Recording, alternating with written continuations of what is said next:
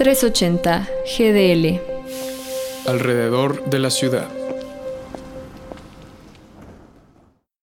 Simone de Beauvoir conoció a Jean-Paul Sartre en 1929 cuando ambos eran estudiantes universitarios. Comenzaron una relación que se extendería hasta 1980, cuando Sartre murió. Jean-Paul Sartre nunca publicó nada acerca de esta relación sentimental. Simone de Beauvoir, por el otro lado, lo describió todo.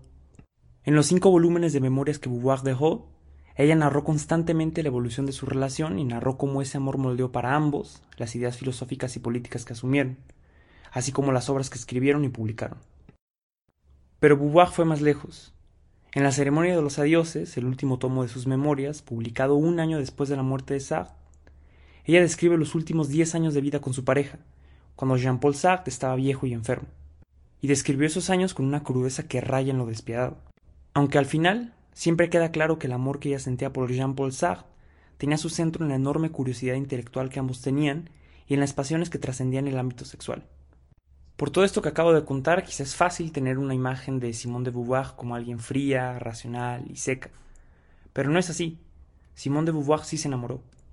Ella se enamoró perdidamente del novelista Nelson Algren, un escritor norteamericano de segunda fila. Ambos se conocieron en Chicago en 1947 y comenzaron una relación de amantes intermitentes y a distancia, así como una enorme correspondencia. Son casi 300 las cartas que están publicadas. Todas son de Simone de Beauvoir, ya que la versión de Nelson Algren nunca salió a la luz. Al leer estas cartas nos encontramos con una Beauvoir melosa, enamorada de una forma casi adolescente e incluso hasta sumisa. Beauvoir y Algren fueron amantes por casi cinco años, hasta 1951, cuando Algren se casó y terminó todo vínculo con Simone. La última carta que Beauvoir le envió para despedirse es demoledora. Ella le ruega, patalea, se tira al suelo. Esa carta termina diciendo lo siguiente. Todo lo que tú dejaste en mí significa tanto que yo nunca podré devolvértelo. Y tu ternura y amistad eran tan preciadas para mí que todavía puedo sentir el calor y la felicidad y la gratitud cuando veo lo que has dejado en mí. Y en verdad espero que esa ternura y esa amistad nunca, jamás se vaya. Por mi parte, aunque es confuso decirlo y me hace sentir avergonzada, se trata nada más de la verdad.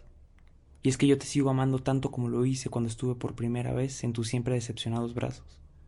O sea, te sigo amando con todo mi egoísta y sucio corazón. No podría ser de otra forma. Leer estas cartas y contrastarlas con la relación que ella tuvo con Jean-Paul Sartre permite matizar la figura de Simone de Beauvoir, pero también matizar al amor, entender qué significa en ciertos contextos y en ciertos casos, entender las contradicciones que algunos amores pueden conllevar y evitar esas contradicciones sin culpa y sin remordimiento. Soy Rodrigo Sosa para 380 GDL.